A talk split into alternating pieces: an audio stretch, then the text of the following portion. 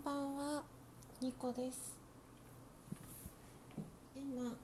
残業中で一人なんですけど、事務所に。ちょっと、なんかね、もういいやと思って。何がいいやっていうのは、もう早く帰るのを諦めたってやつですね。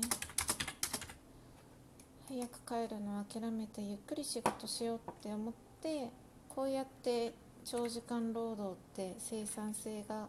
きっと下がっていくんでしょうね。今、まあ、私の会社ってこうシフト制というか3密を避けるためにあんまりあのみんな出勤してないんですよね。で私は今日はまあ事務所出勤の日だったので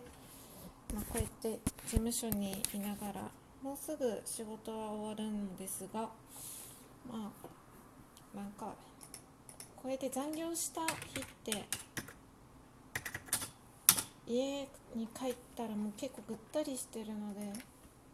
今ラジオ撮っちゃえっていう 本当はあんまり良くないんでしょうけどね。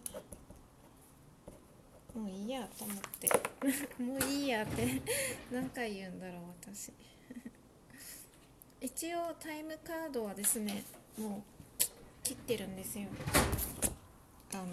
うやってラジオトークして遊んでるので タイムカードは切ってでまあ残業申請とかもねしないというかこの時間だとあの1時間経ってないので終わってから。1時間経たないと残業って出ないので残業申請もしないしもういいや。あれあ間違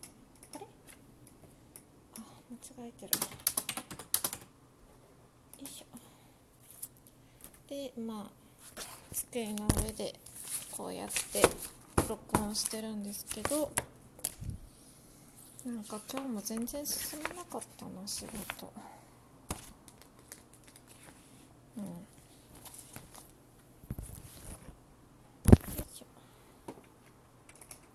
なんか今日ちょっと理不尽な目にあったんですよね。仕事ってまあねたまにそうなんかたまに理不尽な目に遭うのがまあ仕事っていうか、まあ、いろんな考え方の人がいて、まあ、いろんな考え方の人とやっていかないといけないのでプライベートはね自分と価値観とか自分と考え方が合う人だけ付き合っていけばいいけどまあ、仕事って人の好き嫌いとかじゃなくてそういうのじゃないなくてなんかね合わない人とももちろん業務上は連絡したり喋ったり協力したりしないといけないのでしょうがないんですけどね。まあそうやって対対人スキルって上がるのかなって思ったりもします。なんかあの気が合う人とばっかりでつるつるむというか人間関係がそれだけになってしまうとあの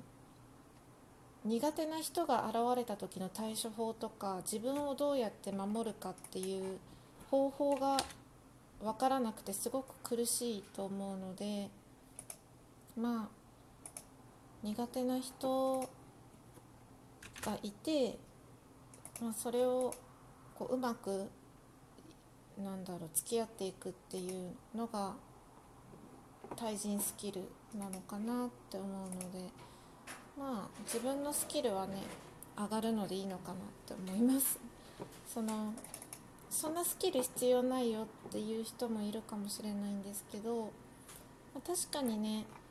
あの必要ないスキルかもしれないんですけど例えば家族とかでも気が合わなかったりするじゃないですか。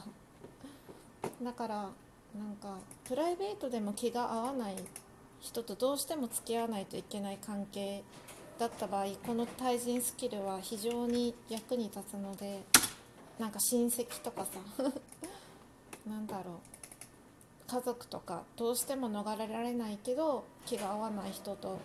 過ごすって時にこのスキルは役に立つのでいいかなって。